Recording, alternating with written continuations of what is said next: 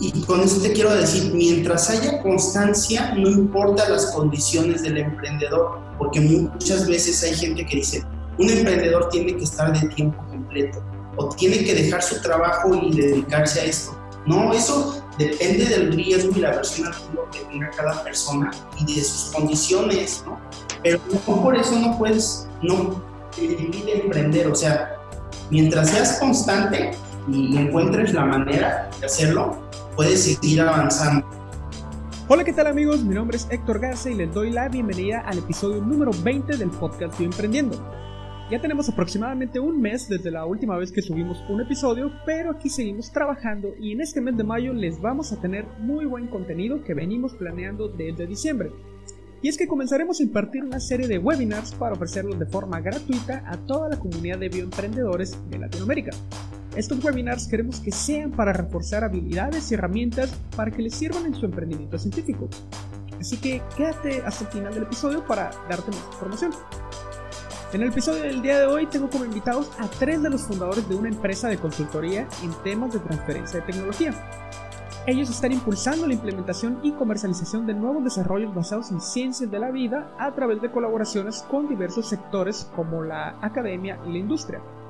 Pero antes de presentarlos, quiero que nos sigas en redes sociales, nos encuentres en Facebook, Twitter e Instagram como Estoy Emprendiendo. Aquí te dejo con la intro del programa. Comenzamos.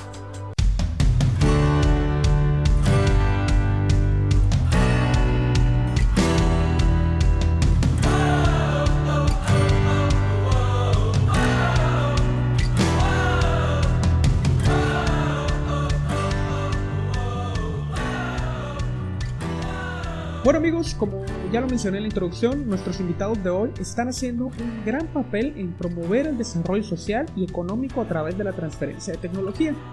Quiero darle la bienvenida a los fundadores de Bionovation, Joel de la Barrera, Fernando Suárez y Oscar Mendoza Ballesteros. Bienvenidos chicos. Gracias, gracias, gracias. por tenernos. Gracias, Héctor. Gracias.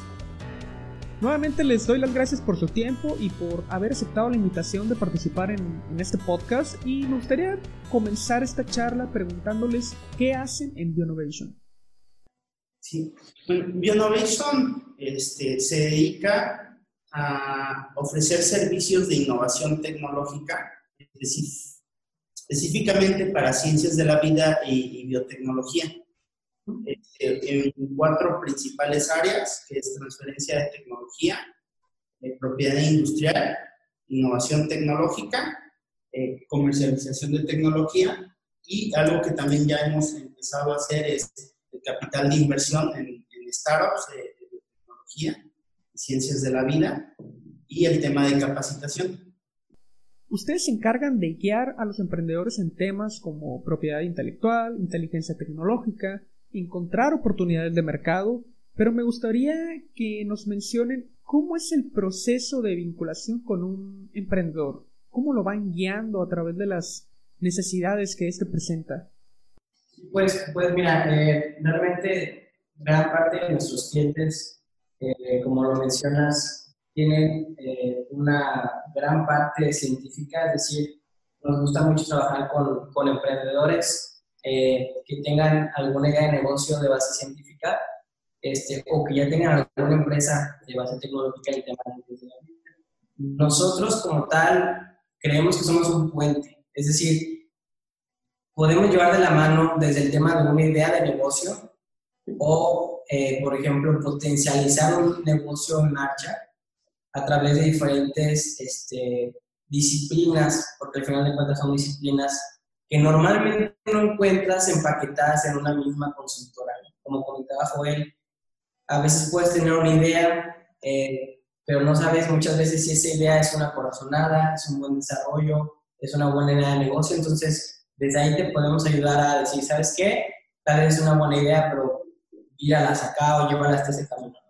Después, mucho, lo que pasa mucho con los emprendedores es eh, eh, no conocen o es complicado para ellos conocer porque vienen de una parte a la, vez científica, eh, pues qué se necesita para realmente que tu empresa tenga mayor oportunidad de éxito. No éxito siempre porque el éxito al final depende mucho del emprendedor realmente y también obviamente del mercado, pero esas, eh, digamos, disciplinas o partes que les van a ayudar a, a ser más exitosos, pues se las podemos este, de alguna manera acercar, ¿no? Como es el tema de la propiedad industrial. Muchas veces eh, son desarrollos que están desprotegidos o que están protegidos y ellos no saben cómo poder explotarlos. En ese caso, por ejemplo, si son emprendimientos en, universidades y centros de investigación, les podemos asesorar para la transferencia de tecnología. Como sabes, eh, particularmente en México, pero en algunas otras jurisdicciones de, de Latinoamérica, la propiedad industrial de los centros de investigación pues son de, esos centros. Normalmente están fondeados por capitales públicos. Entonces, eh, antes era una barrera importante al tema del emprendimiento científico, porque pues, los investigadores decían, bueno, yo, yo desarrollé esto, ¿cómo lo puedo llevar al mercado si no me van a dar oportunidad de explotarlo? Eh, se han hecho diferentes legislaciones, pero al día de hoy hay todo un esquema legal, un esquema de, de cómo el, el, investigador, el emprendedor científico puede hacer una transferencia de tecnología, es decir, le van a permitir explotar esta tecnología este, eh, de manera comercial. Eh, y al final, muchas veces también, otro de los, como estas actividades que son fundamentales en el emprendimiento es, oye, bueno, ya tengo tal vez, eh, ya validé el mercado, ya validé la idea, ya validé la tecnología, ya voy a hacer una transferencia ¿Qué pasa con el tema del capital? Si no hay capital, de alguna manera es imposible, es imposible que las cosas este, pasen, ¿no? Entonces ahí es donde entramos nosotros como, también como, como gestores, como asesores para, eh, ya sea en algunas veces invertir, es parte de lo que hacemos, eh, y si no, acercarlos a capitales que puedan ayudar. Entonces, a, grandes rasgos, eso es como, cómo ayudamos a, a los emprendimientos, a las empresas a, poder ser más exitosos eh, en el mercado, básicamente. Me imagino que ustedes deben considerar ciertos parámetros de la empresa antes de tomar la decisión de invertir, ya sea un nivel de desarrollo tecnológico, por ejemplo, o en qué etapa de la empresa ustedes invierten. Básicamente es, es variable, pero nos gusta invertir mucho en, empresas eh, que van comenzando, este, que tienen mucho potencial pero que están en un inicio. Porque no nada más invertimos capital, sino que también apoyamos con todas estas herramientas de la industrial, en emprendimiento, en innovación tecnológica. En algunas les ayudamos a, desarrollar la tecnología nosotros. Eh, tenemos base científica y también ingeniería tecnológica y de negocios. Les ayudamos, eh, formamos parte de sus consejos, para dar asesoría o los conectamos con otras partes eh, de nuestros clientes o de nuestro ecosistema alrededor de Bionovation para que puedan ah, hacer nuevos vínculos de negocios y explotar o, permitir que el mercado asimile más rápido la tecnología. Entonces, no nada más es como ese capital. Si nos gusta entrar mucho en etapas tempranas, es cuando más potencial hay y obviamente tenemos una metodología para evaluar los riesgos. Este, depende de en qué nivel tú estés eh, de la innovación tecnológica, es el, riesgo. Y la innovación tecnológica estoy considerando la parte de la tecnología, eh, la parte del, mercado, tu modelo de negocios y la parte financiera. A final de cuentas, es, esas tres cosas, o sea, que hagan sentido, que pues sí se puedan evidenciar, que tengan yo, yo, creo, Héctor, que lo que más queremos, lo repito mucho, es dejar de ser la mano de obra barata Latinoamérica, me refiero. Que podamos explotar nuestro talento, nuestros recursos y que tengamos un poder comercial. Eh, a mí me tocó estar en ferias en, Estados Unidos, en otros lugares, y, y lo digo mucho porque veía al emprendedor o al científico, veía al gobierno, veía inversionistas y todos juntos para sacar productos o servicios. Lo importante y el valor que se puede dar como economía y como, países, como región, es sacar productos y servicios. Y esa es nuestra principal misión en Innovation, que todo nuestro conocimiento lo pongamos a empresas que están empezando eh, de una manera que puedan llegar a ser exitosos. Claro que no podemos ayudar a todos en todo, pero la idea es que la región pueda crear valor y no ser meramente un importador de tecnologías o mano de obra barata o maquila que es lo que, lo que nos consideran muchas partes del mundo. Y como región, pues tenemos recursos humanos, tenemos mucho potencial, tenemos mucho, mucho talento de, de científicos, instituciones, recursos naturales. Entonces, aquí es donde queremos que esta, todo este trabajo que hacemos con, con inteligencia tecnológica, con propiedad industrial, con, con, desarrollos tecnológicos, se puede llevar a un mercado. O sea, la idea es productos y servicios que se puedan explotar, ya sea que se puedan explotar aquí mismo en nuestra región o que lo podamos exportar, que lo podamos licenciar a, Europa. Tenemos algunos aliados en, en, India, algunos en Europa, algunos en Estados Unidos, y estamos, estamos buscando pues, poder generar todo este valor para que realmente tenga más, más sustento y que pues, como economía valga más la pena porque tenemos todo para hacerlo. Y eso que mencionas es muy importante porque lo estamos viviendo en la actualidad. A raíz de esta pandemia hemos visto cómo se ha dificultado la participación de laboratorios privados, hospitales y centros de investigación para sumarse al tema del diagnóstico del COVID-19 de manera oficial. Y lo que pasa es que el INDRE tiene validados sus protocolos empleando ciertos reactivos o ciertos materiales que realmente están escasos. El, problema aquí es que estos reactivos deben de ser importados, principalmente desde Estados Unidos.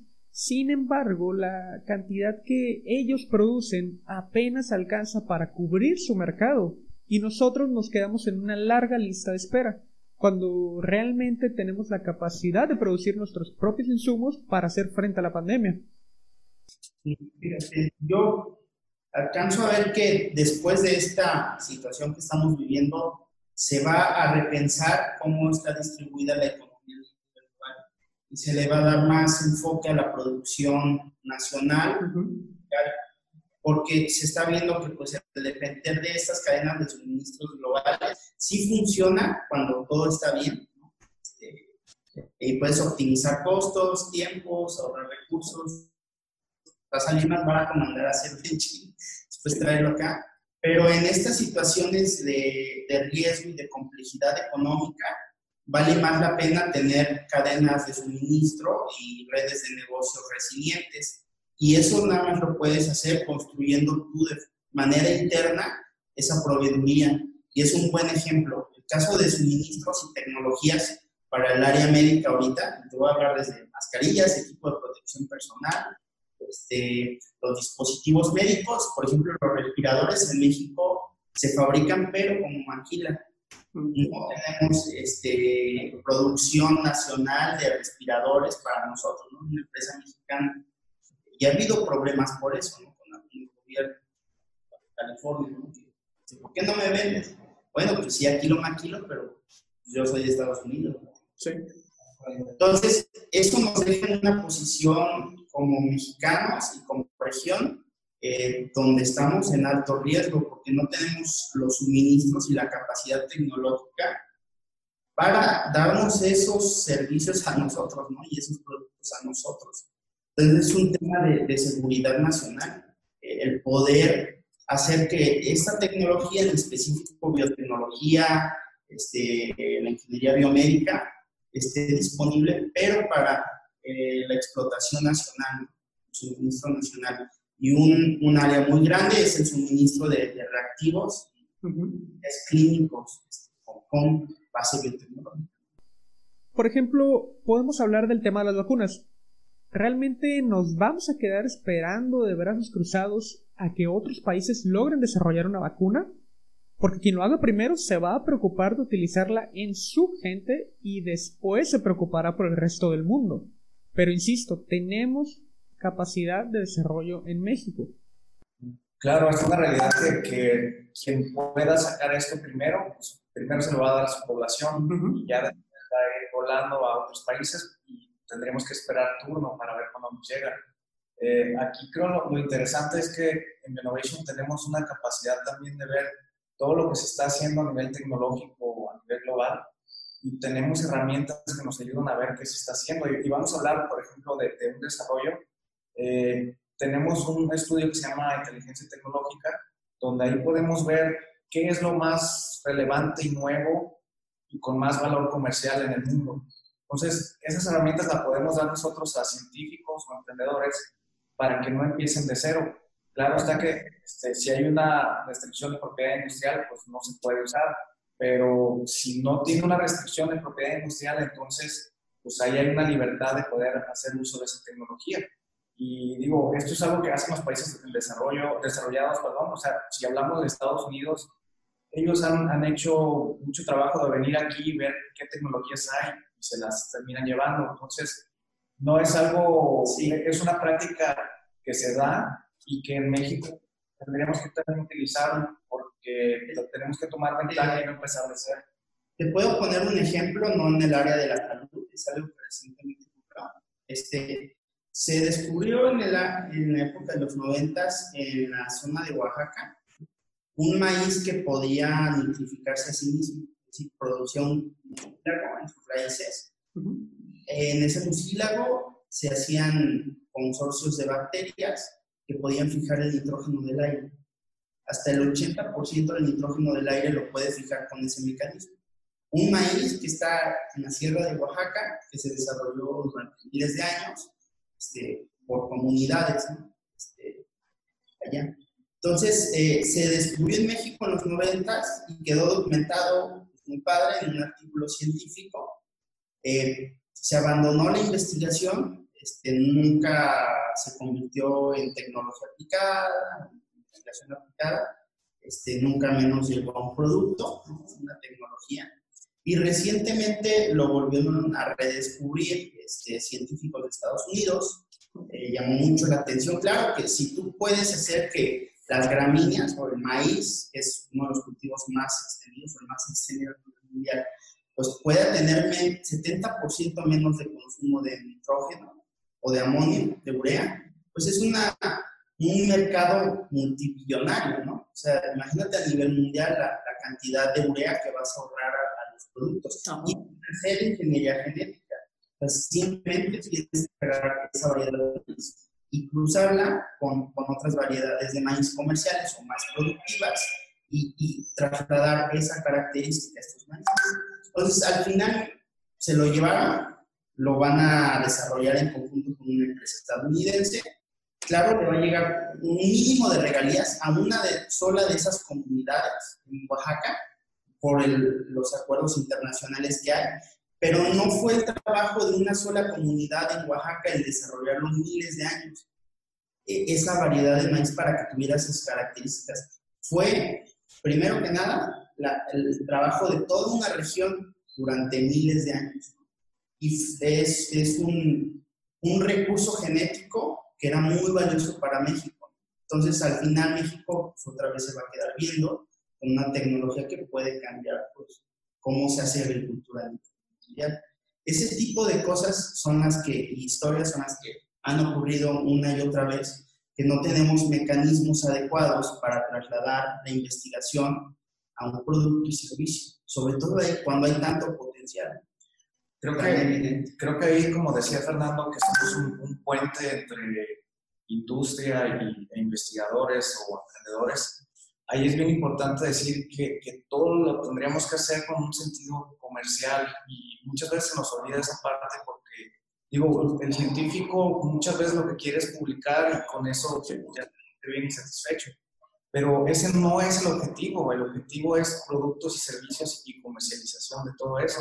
¿Por qué? Porque si no ocurre esto también, o sea, al final del día es como que de la cadena que hay completa, donde hay un valor más hacia el final de la cadena, nosotros nos quedamos en el, primer rubro nada más, en la primera cadena, y, y, realmente tenemos el potencial para, para llegar más lejos. A lo mejor no en todo se puede comercializar, pero si se licencia, de una manera bien estructurada y bien hecha, pues tenemos mucho más posibilidades de, de, tener un valor importante. Entonces, yo, yo voy un poquito lo que comentabas ahorita, cómo vinculamos a, a la academia con, con, el sector industrial o comercial.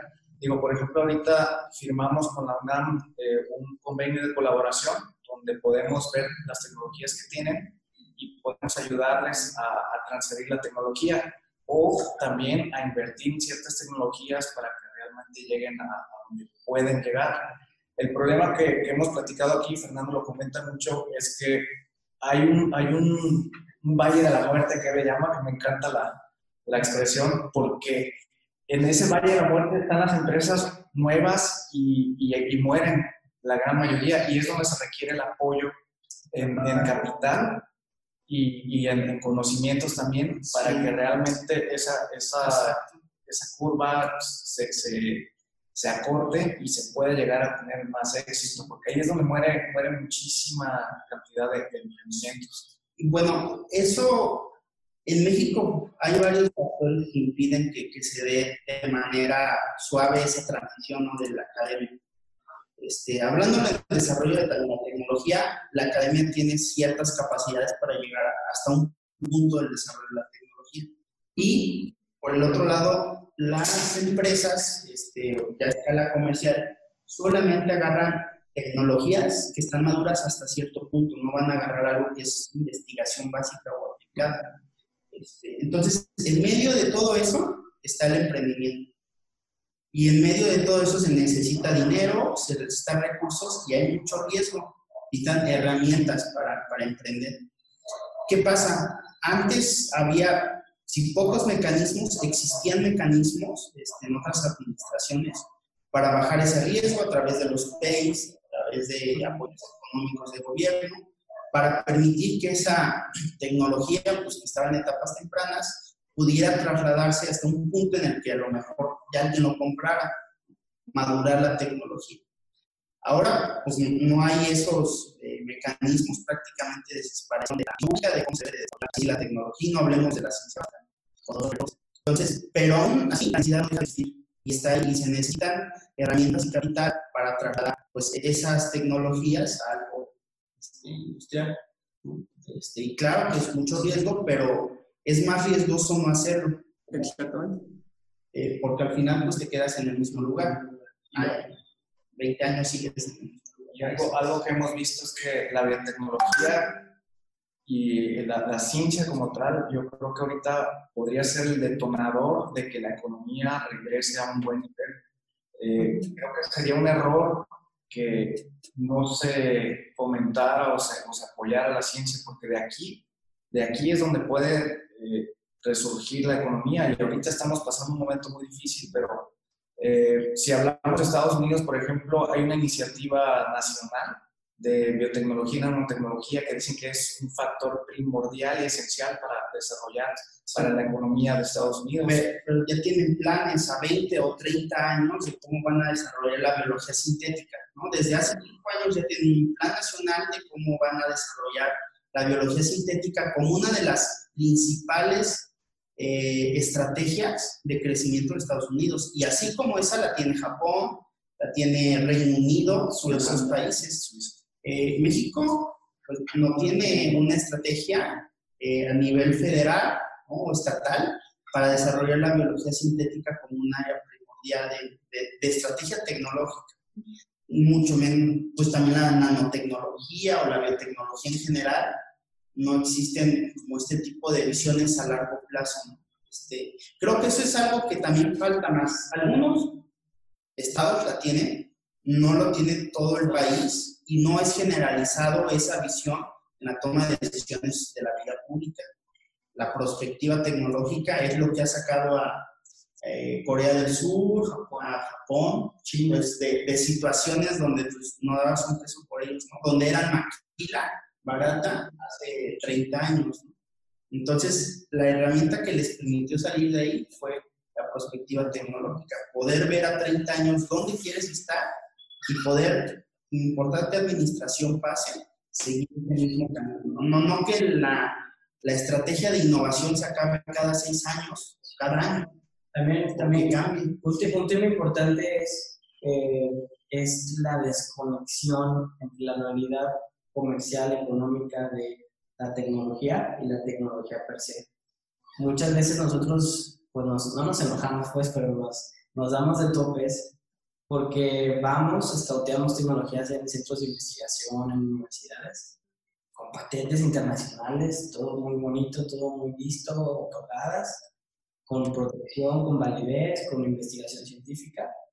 Y cuando vas a, a preguntar al mercado, oye, ¿y esto es algo que realmente te va a servir? A ti industrial, a ti comunidad, a ti sociedad te va a funcionar. Y ahí es donde hay una desconexión total. Entonces, nosotros tenemos un modelo que le llamamos el Technology, el technology Push y el Market Pull, que es el, eh, lo tomamos, no lo inventamos, lo tomamos de, de, estudiosos del tema de gestión de la innovación un libro que un, un, estudioso que es José María Ciota, que tiene la teoría del Link Innovation. Al final de cuentas es, tienes que alinear los esfuerzos de necesidades comerciales a los esfuerzos de desarrollo e investigación desde el inicio. no, se van a encontrar en medio de manera mágica. Entonces, lo que, lo que nuestro mayor interés y esfuerzo es que esto lo pueda entender un centro de investigación, pero a la vez un industrial sepa que no son, este, no es eh, inyectar un plato, ¿sabes? O sea, es, eh, son, son conceptos que tal vez no, normalmente no están acostumbrados a recibir o a tener, como es madurar una tecnología, llevarla ya de un prototipo a un tema escalable, eh, pero déjate de que no lo sepan, a veces no les interesa, porque ellos conocen el mercado. ¿Y por qué me voy a esforzar? ¿Por qué voy a gastar dinero en madurar esto si sé que no me va a generar un beneficio eh, tácito, ¿no? Así, de tantos, retorno de inversión de tantos millones de dólares. Entonces ahí es donde, donde ah, creemos que está nuestro, nuestra mayor propuesta. O sea, hacer que la gente hable, se entienda. Sí, somos unos traductores de necesidades comerciales, pero también somos unos evangelistas tecnológicos, porque eh, luego hasta nos tachan de locos, ¿no? Como todos nosotros los biotecnólogos, o sea, que nos ponemos a hablar de cosas así que para nosotros, sea, impresión, ¿no? Entonces, vimos, estamos trabajando con una empresa eh, de bioimpresión, ¿no? Se llama Celink, eh, y literal, vinieron aquí a nuestras oficinas y nos enseñaron una impresora, ¿no? Este, nos dio una demostración de una, un par de horas, este, nos entendimos muy bien, nos encantó.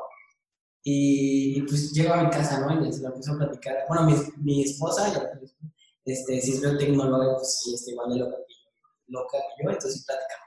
Pero luego vas a la calle y empiezas a platicar de esto y nos ha pasado en, en restaurantes, que empezábamos a hablar así de, hola, no, pues este, ¿cómo lo de llamar el tema blockchain de la la gente realmente se, se molesta, se enoja, se confunde, este, y, y esto causa mucho el temor de, de, involucramiento. Y cuando al contrario, o sea... Cuando hay desconocimiento hay una persona en riesgo. Entonces tienes que manejar ese desconocimiento educando, ¿no? Y, y manejando la, este, la tecnología, eso también es de la tecnología. Este, ¿Cómo lo traduces a un tema simple que donde sí se ve el valor ¿no? real, el, el potencial de la tecnología?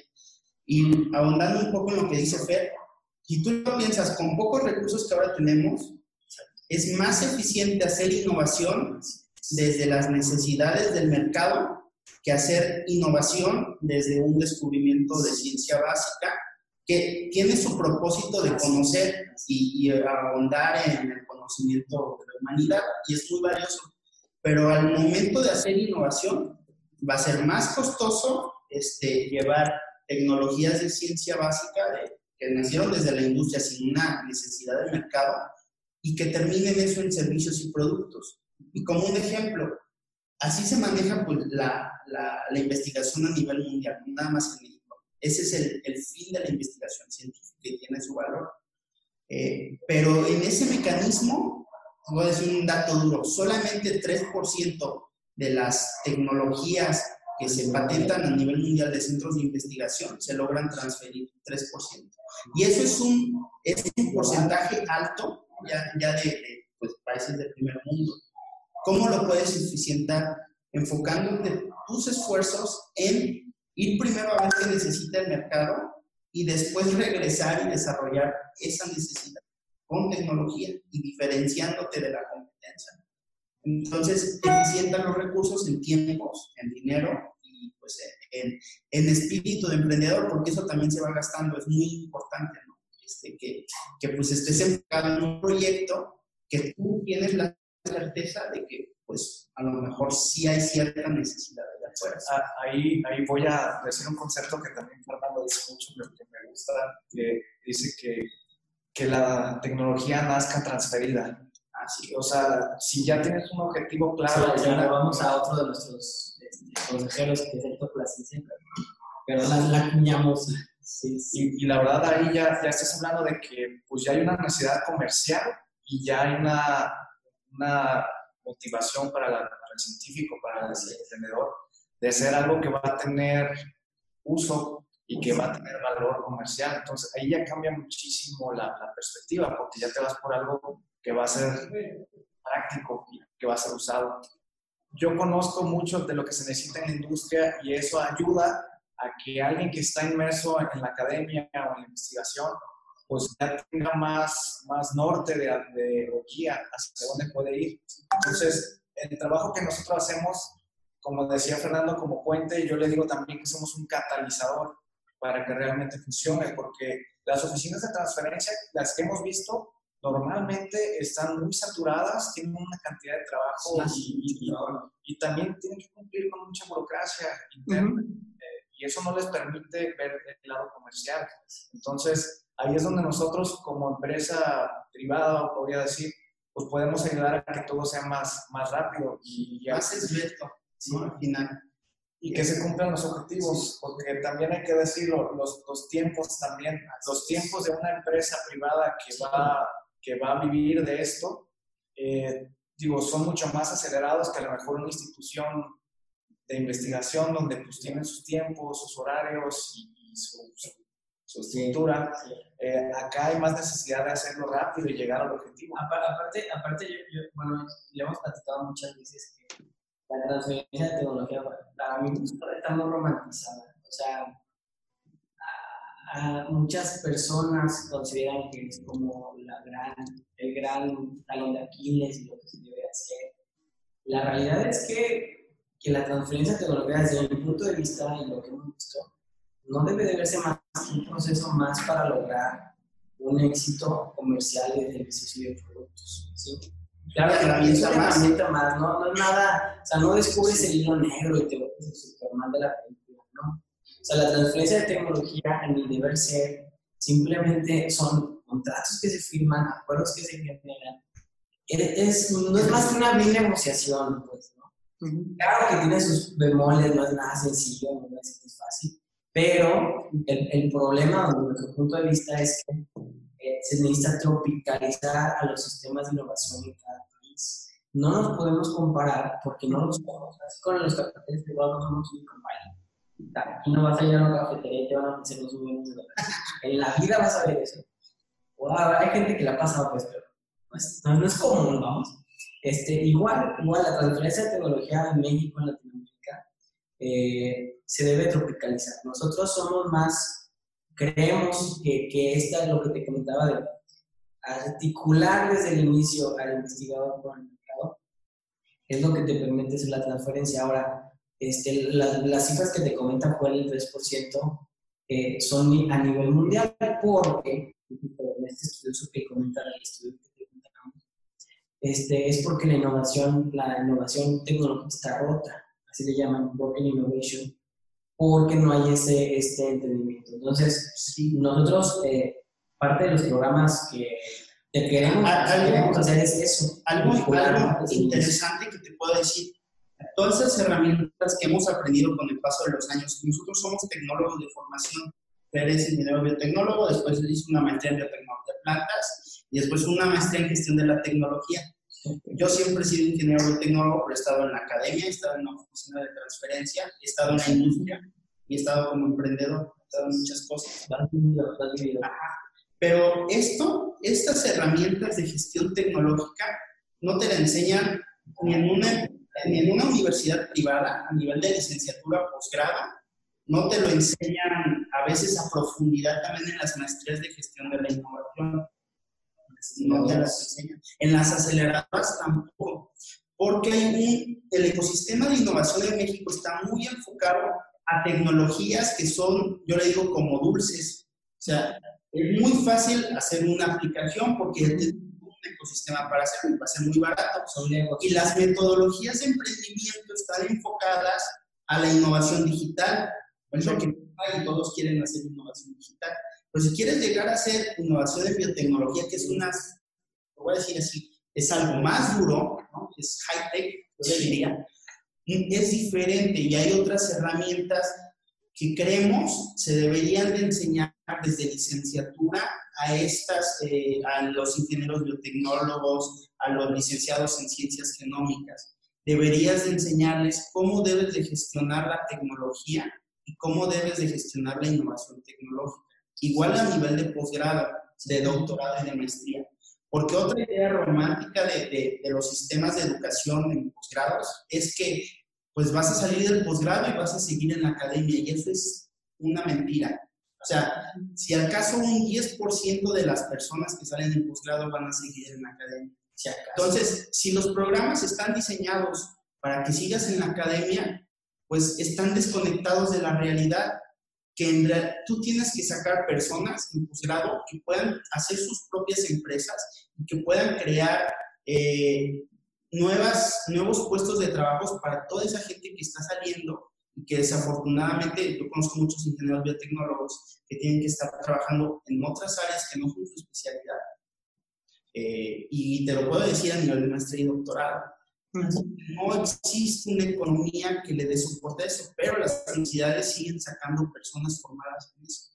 Entonces, deberían dedicarse los planes de estudio, debería de haber una oferta externa para que los biotecnólogos eh, a, cualquier nivel o las personas de formación científica a cualquier nivel puedan tener estas herramientas de gestión y complementar su formación, que es muy importante que lo tengan este, y va a ayudar a ellos a que tengan mejores oportunidades económicas.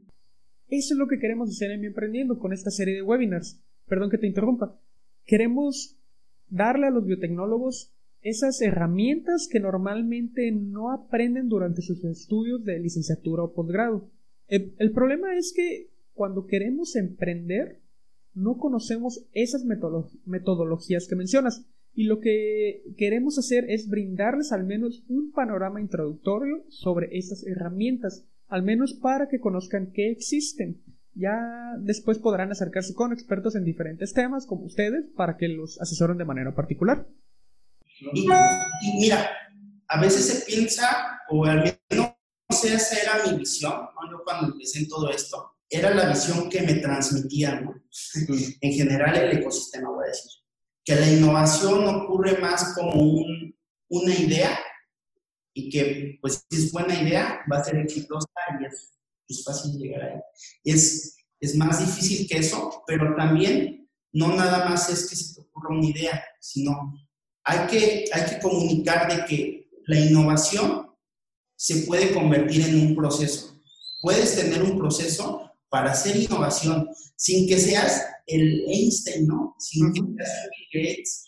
Eh, conociendo procesos, tú puedes aplicar los procesos y generar innovación. Entonces, cualquier persona puede adquirir estas habilidades, el conocimiento y aplicar procesos, así como hay un proceso para ir a, cocinar a lo mejor un pastel, así hay un proceso más complicado, pero para hacer innovación. Entonces, es algo que se puede aprender y replicar, no es algo que solamente algunas personas pueden hacer. Así también, pues en el laboratorio, no es como, pues no cualquiera puede llegar y hacer un electroforesis, es un proceso que puedes aprender y al final puedes replicar.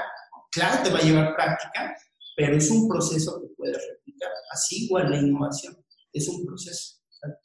Y lo, importante es que, que, creo yo que hay, hay, hay dogmas que le han hecho daño a los ecosistemas de innovación y emprendimiento del país, que o hay rockstars, o hay perdedores, hay ideas buenas, hay ideas malas.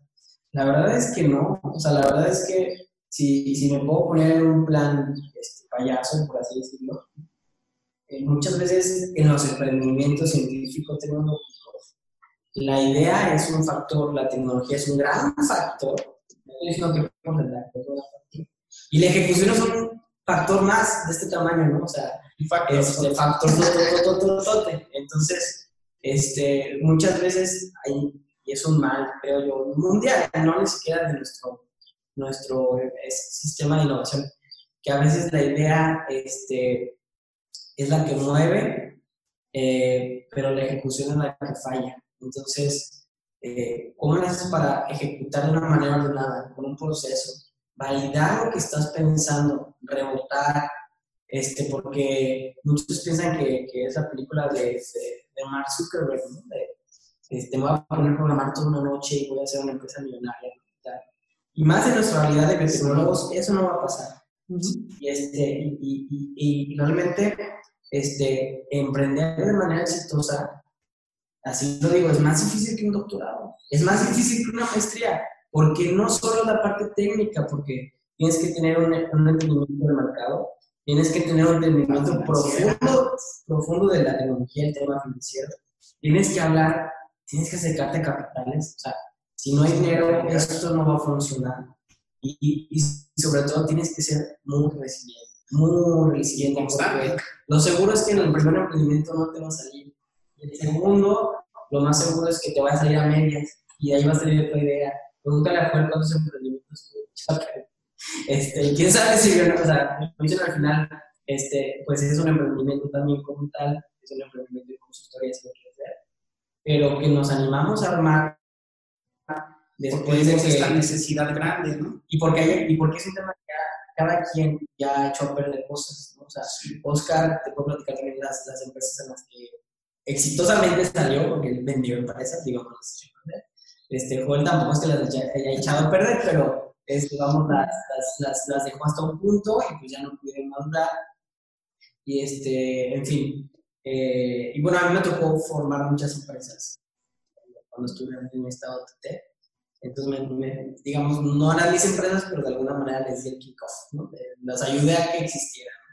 Entonces, este, eso también, o sea, el, el, el, acompañamiento emocional con el emprendedor es muy importante, porque muchas incubadoras, lastimosamente, trabajan solo para un tema eh, como si fuera una escuelita, ¿no? Y, y no es así. O sea, el, emprendimiento no lo aprendes en un libro, el emprendimiento no lo aprendes eh, yendo a webinar. O sea, digo, no, no quiero payaso, pues, pero, o sea, lo, lo aprendes haciéndolo. Sí. Es, pero que alguien te lo diga en un webinar, es muy, muy. Tiene mucho peso. mejor que nada, porque, porque, porque a lo mejor escuchar a alguien que, que ya pasó por algún problema, le, le, te, te, te mueve y te hace pensar, oye, pues tal vez antes de aventar y vender un carro, tengo que dedicarle un tiempo a lo mejor a escuchar a estas personas que ya algo saben, algo han hecho, y este, ya aprender a hacer un proceso. Pues al final es un proceso.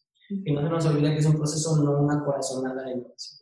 Y otra, otra cosa que yo quisiera agregar a lo que dice Fernando, un emprendimiento es un trabajo de equipo. Si bien puede haber un líder, es, es un trabajo de equipo, porque dependes de muchos factores y de varias disciplinas, desde la parte administrativa, la parte de ventas, la parte de calidad, la parte de tecnología. En realidad, te vas a enfrentar a todo eso y ahí es donde la experiencia de cada uno pues ayuda, ¿no? Eh, en mi caso, yo digo que soy el último que llegó en el recreo porque pues yo acabo de llegar hace poco a Innovation eh, y cuando vi lo que ya hay y la, la, experiencia que ya hay, pues la verdad, este, me quise sumar con, con muchísimo gusto a invertir este, para poder llegar a, a, otro nivel y, creo que empresas como nosotros son, son muy valiosas porque lo que queremos es eh, de alguna manera transmitir conocimiento y, transmitir valor. Eh, y creo que eso es algo muy, muy valioso ahorita porque ganas son muy valiosas y tienen mucho mérito, no digo que no, pero pues también te vas a pegar, ¿no? Y si estás con un consejero o si tienes a alguien que te ayuda a pasar esos momentos difíciles, simplemente lidiar con, oye, pues sí voy a poder salir con los pagos o, ya mejor me doy de baja. Eh, digo, me voy a lo seguro. Mucha gente se va a lo seguro también, o sea, a lo mejor en la academia, en centros de investigación, pues está relativamente rutinario y seguro, eh, pero pues a mayor riesgo también puede haber una, un mayor beneficio. Entonces, ahí depende mucho de, de tratar de localizar los esfuerzos y realmente organizarlos para que de manera organizada, de manera bien definida, pues, se haga un esfuerzo de emprendimiento. eso, eso, es mucho de lo que podemos ayudar a hacer nosotros y, pues encantados en, en, poder Y esa es la parte interesante que tienen en Bionovation, que cuentan con expertos en diferentes áreas de los negocios, finanzas, de tecnología, propiedad intelectual, pero sobre todo porque tienen un background tremendo de, eh, de emprendimiento que los respalda y desde su experiencia pueden aportar mucho. Es, es una cuestión que yo eh, me, me, ha tocado dar clases también en, la universidad y yo lo que decía es, yo lo que más quería como, como, como profesor en ese momento era dejarles algo de conocimiento práctico para que estuvieran un poquito más preparados a enfocarse a, a, a lo que hay afuera. Pero voy a lo mismo, nosotros ya podemos ayudar a que esas experiencias traumáticas, porque lo son, se, se, minimicen hasta cierto punto, porque pues es un proceso complicado, ¿no? Pero al final del día tenemos muchas herramientas para ayudar a que, eso se pueda sobrepasar. Ahora, yo, yo creo que, que, particularmente, digo, nuestro tema que es ciencias de la vida y la tecnología, estamos en esa época del tiempo en el mundo, hoy, hoy estamos explicando, que el mundo se dio cuenta que la tecnología existe es muy importante. sirve. Entonces, ya, ahora, mira, lo más importante es la biotecnología. O sea, se está viendo que la biología es un tema que vale la, pena estudiar desde la parte científica, invertir en tecnología y desarrollarla. Eh, y ciencias de la vida en general, ciencias de la salud en general. Se está viendo la relevancia de eso. Y, yo lo creo es muy importante. Muy O sea, ellos me, han, me han, ayudado a, entender que como país somos el tercer país con más biodiversidad en el mundo. Eh, si hablamos de biología, biología sintética, de tecnología, nanotecnología, la materia, la materia prima la tenemos aquí. Digo, tú estás en Baja California Sur, pues, eh, es el acuario del mundo, la biodiversidad que hay, es impresionante. Como país, realmente tenemos aquí mucho ya y es, es cuestión, creo yo, lo que hemos platicado, de unir el talento que es impresionante, nuestros recursos humanos que, que son maravillosos con un enfoque comercial que nos ayude a unir todo, la tecnología, los recursos naturales y, llegar a productos y servicios. Eso, eso es lo que queremos comentar. Si lo y eso es lo que se tiene que hacer. Una línea de tiempo con, por ejemplo, el, boom de las computadoras o del silicón, creo que estamos empezando a ver esos Apples, estamos empezando a ver esos, en sus inicios, ¿no? Esos, IBM, Microsoft, de hardware. Sí, digo, al final a mí me gusta comparar mucho la, la, biotecnología o la vida como, la, la vida para mí, una célula una planta, es la tecnología más avanzada que conocemos. Si tú me dices, mira, esta, este objeto es una planta, obtiene su energía nada más del sol, tiene una eficiencia muy alta de conversión de energía eh, solar, no la tenemos con la tecnología que tenemos afuera, pero se puede autorreplicar a sí misma.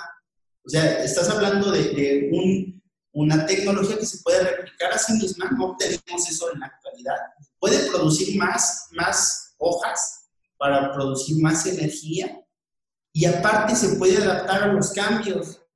La, la dimensión de esa tecnología que está ahí en una cosa tan simple como una planta es algo muy avanzado que no comprendemos del todo todavía, pero que si ahondamos en eso en un punto, como humanidad vamos a poder replicar esas tecnologías en áreas que ni siquiera nos imaginamos, en computadoras, en, en generar químicos, en muchas otras áreas, en generar energía. ¿no?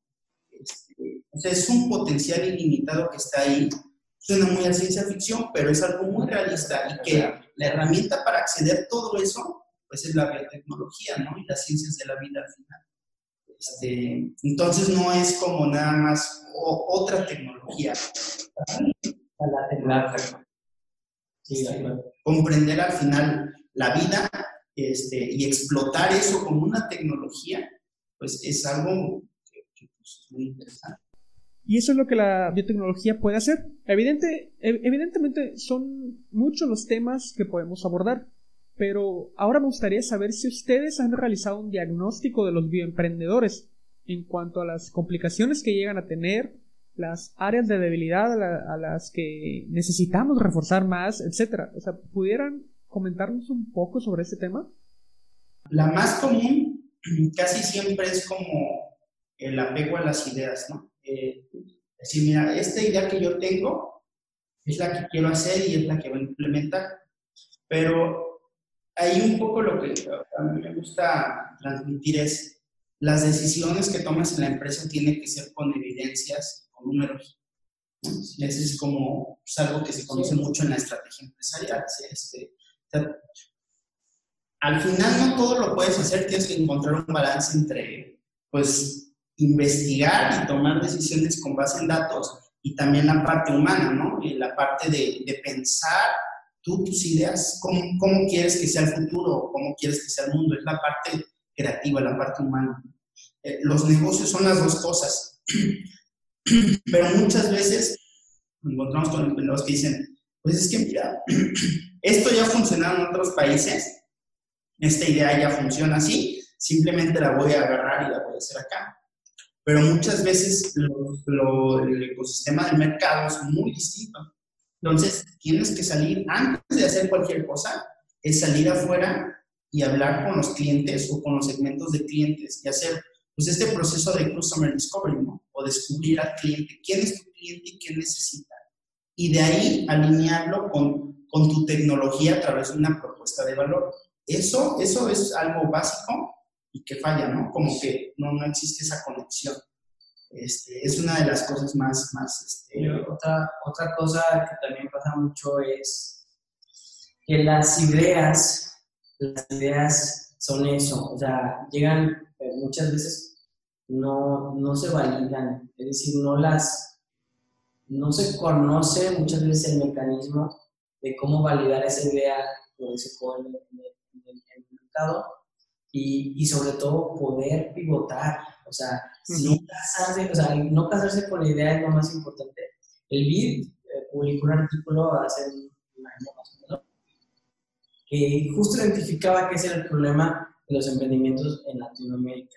Puede ser un tema cultural, pero con mucho gusto te lo, te lo paso, igual lo, lo publican en redes, no sé, pero se llaman, este, les presento a mi hijo, ¿no? Y es un foco, en la foto es un foco, dos papás, un foco y un bebé. Entonces, normalmente el principal problema de los emprendimientos en Latinoamérica es que se casan con la idea y no con... Pues, casarte con una idea, la película de Inception, lo más, lo más eh, fuerte para una persona es la implantación de una idea y eso es real, o sea, estudios científicos que lo comprueban y demás. Entonces, eh, hay, eh, digo, y aquí empieza la comparativa ya de regiones, pero eh, los escandinavos, por ejemplo, este, están tan acostumbrados a ciertas cuestiones culturales que, que pues, no tienen miedo a decirte, es bullshit, ¿no? O sea, que eso, que no va a servir por esto y por esto, ¿no? Y aquí es como que, ay, hijito, pues está bien padre tu idea, este, vamos a ver si funciona. Si le platicas a tus tíos, a tus y todo, no, hasta tus compañeros.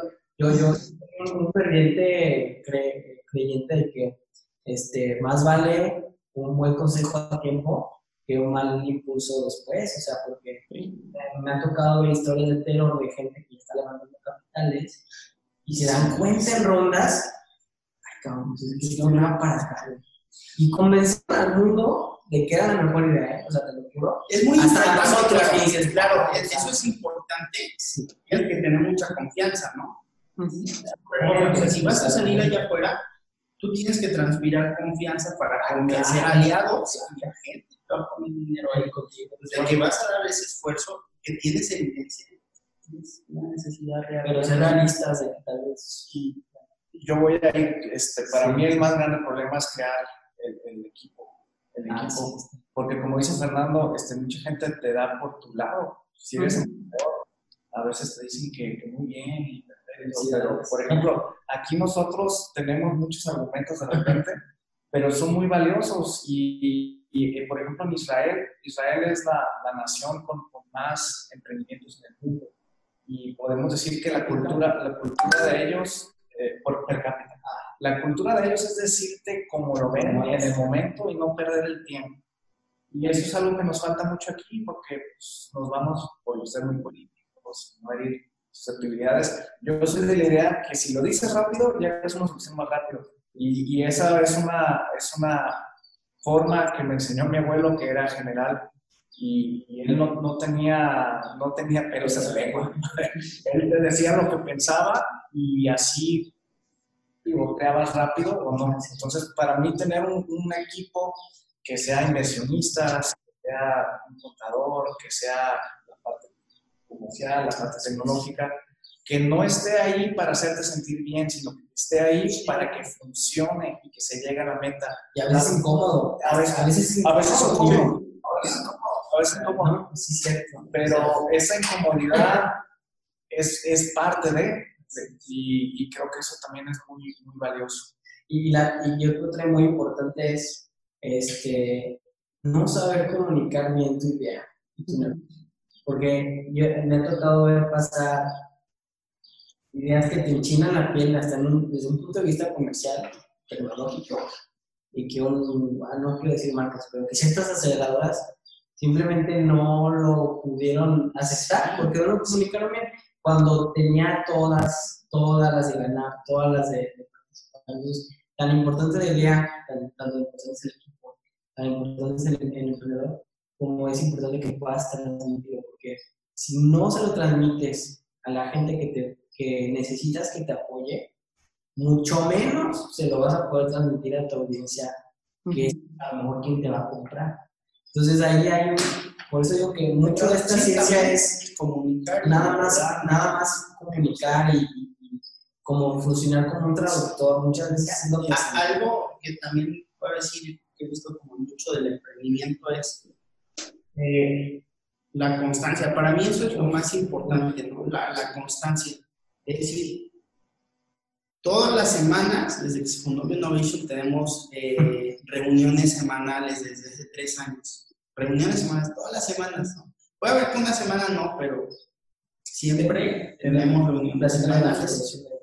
Ah, tenemos un socio en Estados Unidos, Luis Omen, él trabaja en transferencia. Medina, perdón. Medina. Pero este, él trabaja en transferencia de tecnología en el NIH este, ahorita en otro sistema de vacunas. Es que es el El National Institute of Health, es como, el, como el IMSS, pero de verdad ya. desarrolla cosas con el Departamento de Defensa de Estados Unidos, en fin, es muy interesante. Este, al final, este, pues él está allá, ¿no? Pero hemos mantenido ese equipo y cosas andando mucho tiempo fue de tiempo parcial con Fernando, trabajando en otro tema de propiedad industrial, en un despacho de propiedad industrial. Yo trabajaba como gestor de innovación, diseñando equipos, que nuevas tecnologías en una empresa de bioenergía. Y al final, pues Luis trabajando allá. Pero siempre fue constante, o sea, todas las semanas teníamos sprints en tiempos libres. Y con eso te quiero decir, mientras haya constancia, no importa las condiciones del emprendedor, porque muchas veces hay gente que dice, un emprendedor tiene que estar de tiempo completo o tiene que dejar su trabajo y dedicarse a esto. No, eso depende del riesgo y la versión al riesgo que tenga cada persona y de sus condiciones, ¿no? Pero no por eso no puedes, no te impide emprender, o sea, mientras seas constante y encuentres la manera de hacerlo, puedes seguir avanzando.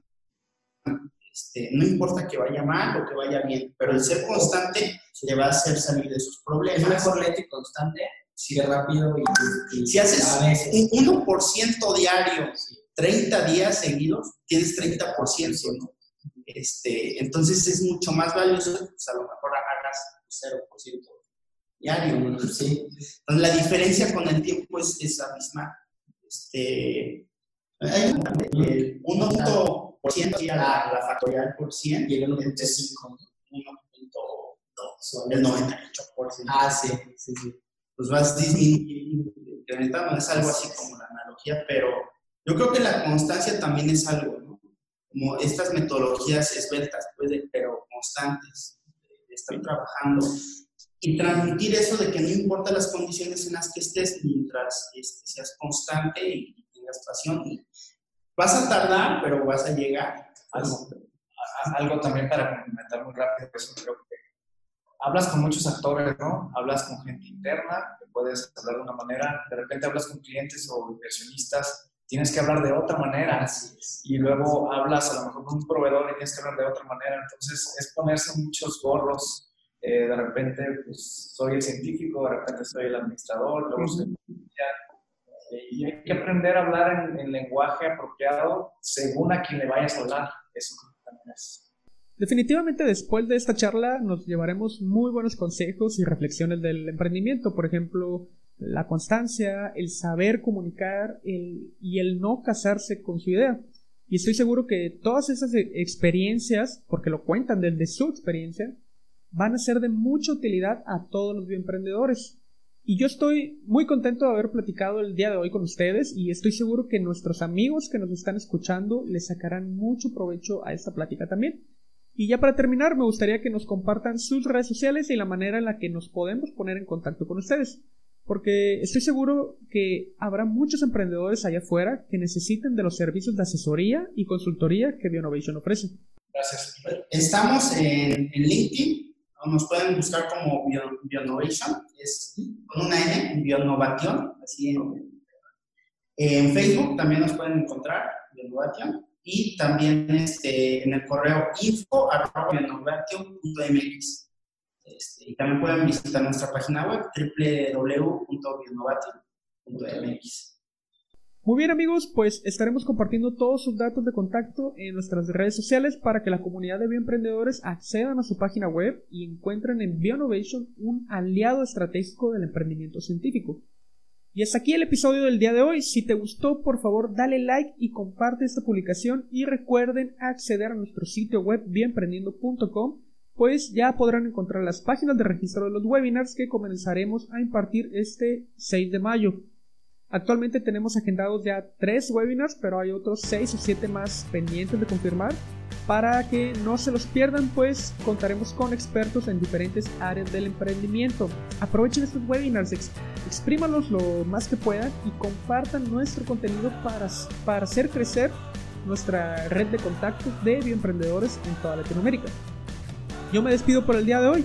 Nos vemos en el siguiente episodio del podcast de Emprendiendo. Hasta pronto.